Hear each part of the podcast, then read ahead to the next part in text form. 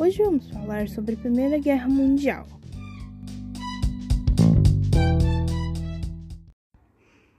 Um dos pontos mais importantes são os antecedentes do conflito. O primeiro ponto é a Conferência de Berlim, quando os países europeus separaram a África com fronteiras que apenas interessavam as potências europeias. Quem tinha o maior poder ganhava as maiores terras e mais lucrativas colônias. O segundo ponto é a Guerra Franco-Prussiana, quando o chanceler prussiano queria a unificação da Alemanha. Ele decide mostrar que juntos, ganhando uma guerra, seriam mais fortes. Com isso, declara guerra contra a França. A Prússia ganha, conseguindo sua unificação e de bônus o território de Alsácia-Lorena. Com isso, a França fica com orgulho ferido e cheia de revanchismo contra a recém-formada Alemanha. O reino da Itália também não tinha se unido. Com isso, a, Alemanha e a Itália queriam mais colônias e com mais recursos. O terceiro seria que a Alemanha queria fazer uma rodovia que liga Berlim a Bagdá, o que aproximou o Império Otomano, mas irritou a Rússia, pois, se a ferrovia fosse concluída, a Rússia seria isolada, dificultando o crescimento de sua economia. Por que a guerra aconteceu? Existem vários motivos que vou contar a seguir. São criadas alianças. A França, a Inglaterra e a Rússia deixaram suas diferenças de lado e se uniram para fazer a Tríplice Entente. E a Alemanha, a Áustria, a Hungria e o Império Turco-Otomano formam a Tríplice Aliança. Com a existência das alianças, eles investiram em poder bélico e exércitos, mas não atacaram imediatamente. O evento ficou conhecido como Paz Armada e durou de 1870 a 1914. O Império Turco-Otomano, antes dono da Península Balcânica, queria continuar com seu território de influência, mas como estava em decaída por ter se industrializado tarde, ele estava perdendo o controle sobre os Balcãs. O Império Austro-Húngaro estava tomando algumas terras nessa região, o que desagradou os sérvios e os bósnios. Isso incentivava o pan-eslavismo.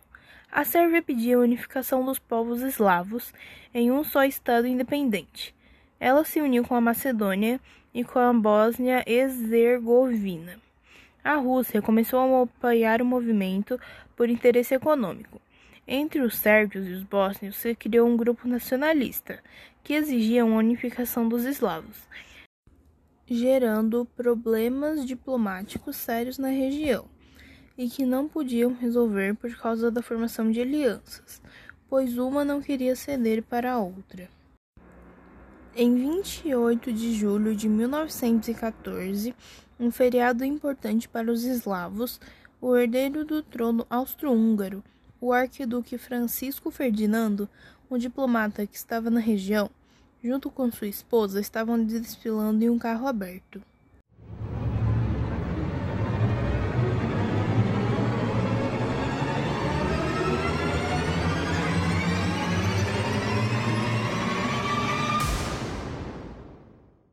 Gravilo Príncipe, um bósnio, atirou contra o duque e a duquesa, matando-os, causando um incidente internacional. Esse evento é conhecido como Atentado de Sarajevo e também como o estopim da Primeira Guerra Mundial. O Império Austro-Húngaro, com apoio dos alemães, exigiu que o Reino da Sérvia se responsabilizasse pelo ocorrido. Porém, ela culpava os austro-húngaros, já que o crime foi cometido por um bósnio no território da Bósnia. Os países participantes das tríplices começaram a declarar guerra um contra o outro. A guerra. No começo, ela estava bem equilibrada, porém se diferenciava um pouco em armamentos e nos tipos de recursos. Os tanques de guerra, submarinos, aviões de bombardeio, entre outros, foram algumas das grandes invenções da época. A Alemanha decidiu concentrar 90% de suas tropas na fronteira oeste. Tinha a intenção de dominar a Bélgica e rapidamente conquistar o país, derrubando a Tríplice Aliança. O que ela não esperava é que tanto a Bélgica quanto a França revidaram. não conseguindo completar nenhum dos seus objetivos. Outro fator importante foi que a Rússia começou a invadir o país. Ela teve que dividir suas tropas. Depois, os franceses e os alemães se posicionaram ao longo de trincheiras na frente ocidental, mas mais condições que passavam como frio e doenças mataram tanto quanto as armas modernas da época.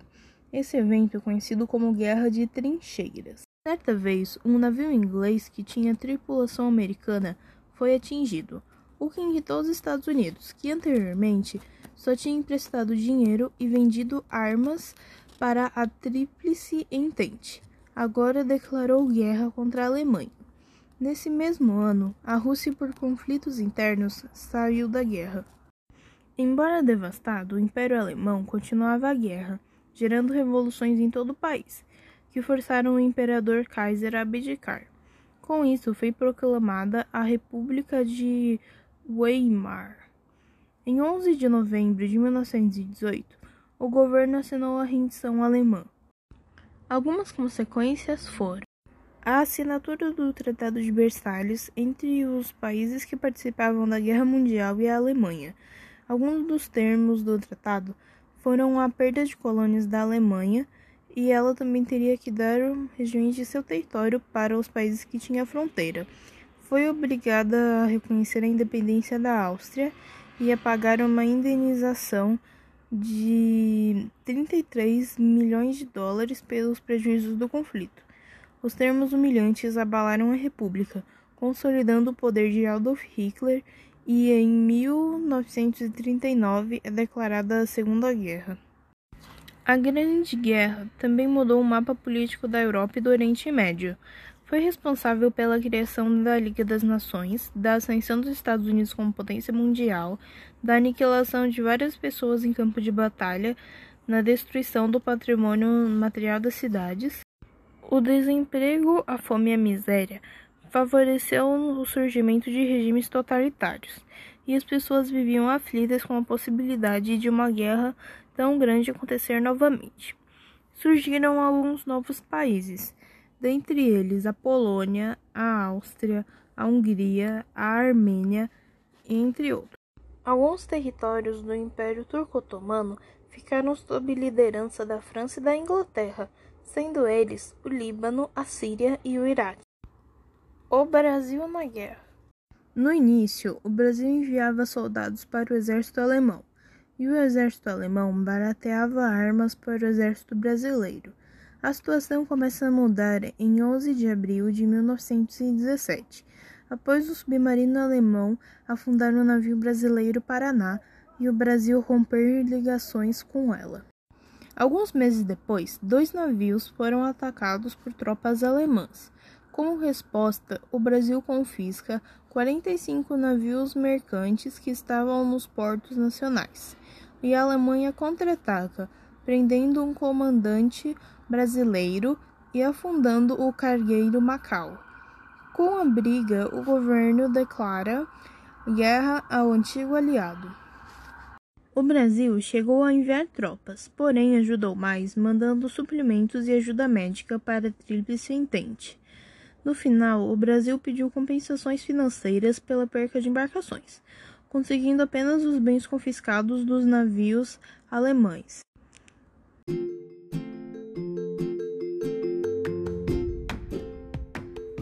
Para finalizar, uma curiosidade. Sabia que os soldados fizeram uma trégua de Natal? É exatamente isso que você ouviu. Uma semana antes do Natal, soldados alemães começaram a cantar músicas natalinas e foram acompanhados pelos ingleses, cada um cantando em sua língua. A paz foi tão grande que foram se cumprimentar, jogaram futebol juntos e trocaram presentes e souvenirs. Na época, isso parecia impossível, demonstrando que a humanidade ainda tem chance de melhorar como grupo.